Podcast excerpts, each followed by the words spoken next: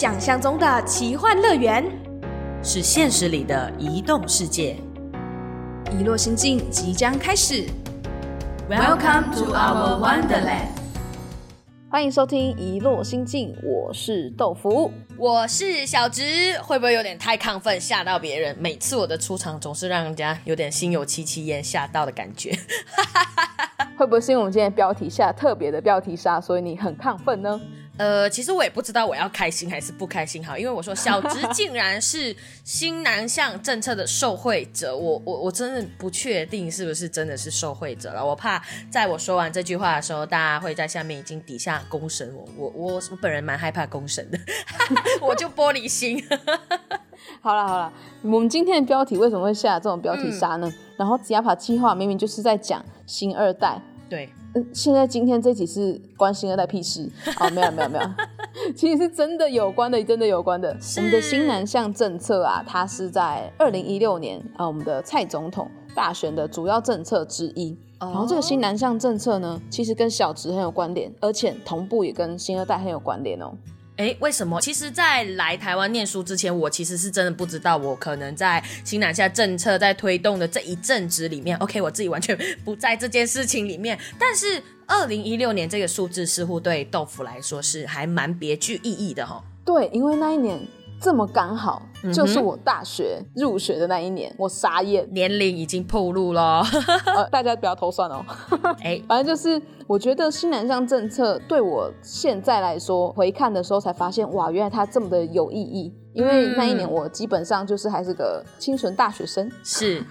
所以不会知道到底新南向政策是什么东西。可是我觉得这个政策它影响我蛮多的，包括我后来的毕业制作。也是和新著名的议题有相关。哎、那我不晓得新南向政策对于小资来说，你刚刚说其实你在入学的时候，你还不太知道这东西是什么。哎，那你是哪一年入学的呢？嗯，我其实是在二零一八年。如果现在往回去看，我们现在来回溯的话，我当然是在这一个政策推动的大概一两年期间内来的。那我为什么会说到底是不是受惠与否？是因为其实我们都知道，马来西亚一直以来都是台湾主要升学来源的国家之一嘛。那当时候我也是因着在教育展里面被嗯、呃、可能台湾的优惠所吸引到，所以我觉得哎辗转，我觉得来台湾念书会是一个不错的选择，跟是一个出路的关系。当然我自己觉得可能。在高教或者是大专院校在招生的时候，会因应新南向政策，对几个南向的国家火力全开的去招生，去嗯吸引他，不管是用优惠的方式去包装，还是怎么样，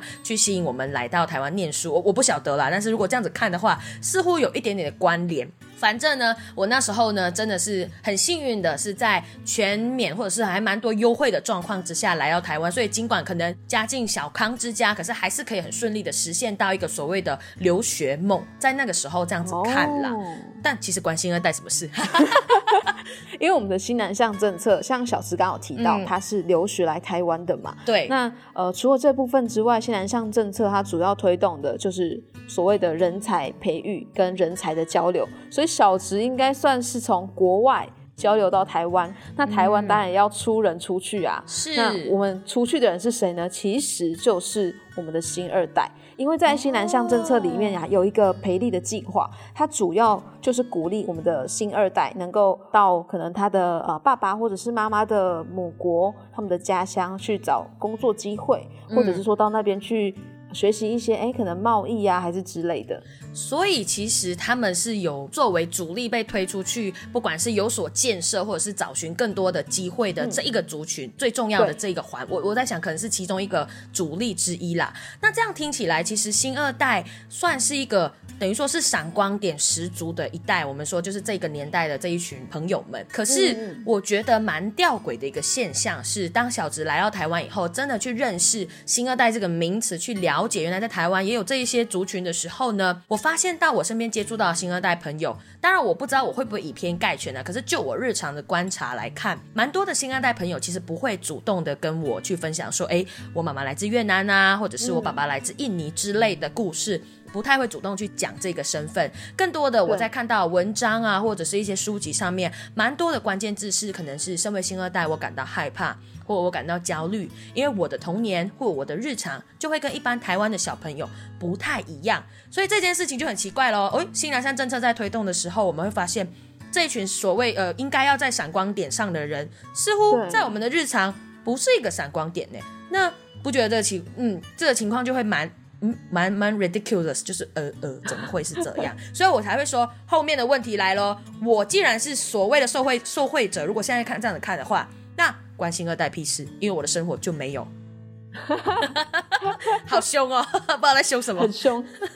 呃，不能因为是受贿者就这样哦。嗯，不过小直，你觉得就是嗯你刚刚说，其实，在你刚来到台湾的时候，一来是你不太确定自己是不是新南向政策的关系，所以来到这边有特别多的优惠，然后二来是其实你对于新二代这个名词是不了解的。可是就我们刚才这样谈论起来，他如果是站在第一个前线被推出去的，他应该是非常的光荣的一件事情。但在我们就整个计划做下来到现在，我们从玉凯呀、或者是说一些呃新二代的其他朋友的，可能跟他们互动的过程当中，他们也对真的是不会主动提起啦。嗯，你觉得有什么有可能是什么原因造就他们这样子的性格呢？可能我觉得这个事情啊，天时地利的和。我们每次啊，只要在开始要做一个企划或者要讨论一个议题的时候呢，小直有点像是感应体这样子，总会总会在身边发生一些类似的事情，让我去有一些共感的体验。举个例子好了，今天我们其实要讨论新二代的时候，在呃，国外的人又会是怎么看？他们的感觉会是什么呢？在三级警戒疫情、疫情爆发前阵子，呃，小直就很很爱看舞台剧，所以就去看了一个跟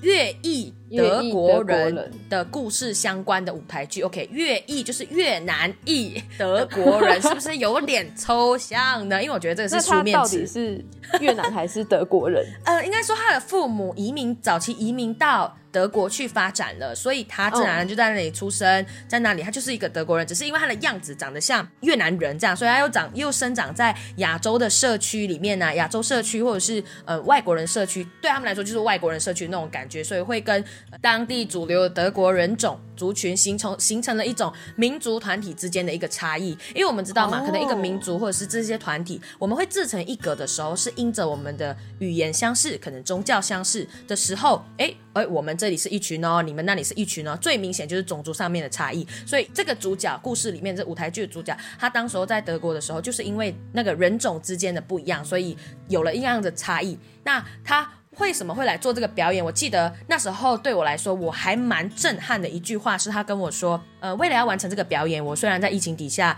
嗯、要突破蛮多的关卡，从德国飞来台湾，他觉得这一趟旅程，这一趟移动。对别人来说，这是一个非常困难的过程，尤其在疫情的加注底下。但对他来说，是这一场表演里面最简单的一件事情，因为最难的事情是他花了更多更多的时间去准备，或者是去了解自己的身份的时候，他要去跟自己的童年、跟自己的身份做一个和解。他觉得这个是最难最难的地方。诶，这样子反推回来的时候，其实我们在做新二代的时候，还蛮长，也是会有这样的状况，就是我要去跟自己的。呃，身份自己的背景去做一个了解，去做一个和解。那这一群人可能在德国的时候，会因为我跟主流人群不一样嘛，所以我的话语权也好，或者是我社经地位会跟大家不一样的时候，就会形成一种落差。哦，我觉得小子，你刚刚这样子讲下来啊，因为我虽然没有看舞台剧，可是回推到就是我当初在做我大学的毕业制作的时候，刚好是那个政策推行的第四年，应该也是因为推行了一段时间了。可即便推行了一段时间，在那个时候我查到的资料，嗯，蛮多都是早期在描述可能关于新住民，因为那时候我的主题是新住民。那时候在描述新住民这个议题的时候，应该说新二代的议题很常会跟他们的妈妈或者是爸爸挂钩在一起，就是哦。会感觉好像子女比较没有自己的主体性，而且为什么会挂钩在一起，是因为呃，他们嫁到台湾来的话，或者是说他们可能从国外来到台湾，然后形成了一个家庭。其实一个家庭里面最重要的就是所谓的沟通嘛，但沟通是需要语言的。是如果你们的语言没有相通的话，那其实在沟通的时候就会产生非常非常多的困难。嗯也因此在那个时候，嗯，媒体大多数的走向都是报道说有开设什么新著名的班呐、然后有新住民妈妈们学中文啊，甚至也有许多的政策是有这种新住民的辅助计划。哦，就感觉那个时候媒体把新住民跟新二代子女这件事情和教育层面挂钩上比较多，是就听起来会好像为什么他们需要学中文？然后应该是因为他们的学习能力跟不上，对，跟不上才需要开这么多教学。但是我们这边不谈论说这个政策好跟坏，其实它应该是出发点是好的，只是说在媒体下标题上面，或者说它带的取向就变成是这个样子。哼。但是观察到二零二一年的时候，我觉得有一个地方很特别，因为距离的当时新南向政策出来已经是第五年了，对，刚好是我做完毕制的。就是隔一两年，如果听众你现在手边有手机或电脑的话，你可以到 Google 去搜寻一下“新二代”，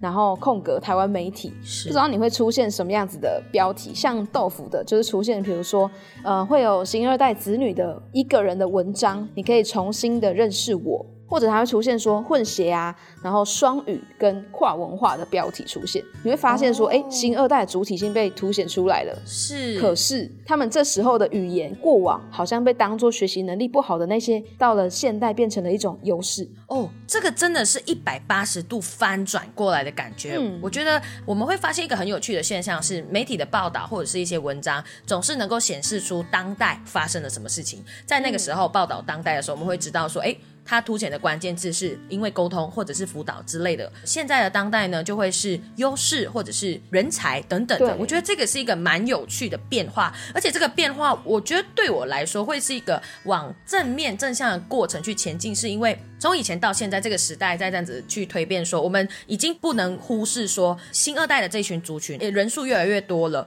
然后我们也看得到他们有一些需求或者是权利的诉求在的时候，这个共同理解的过程正在慢慢的被培养起来。哦，自己觉得，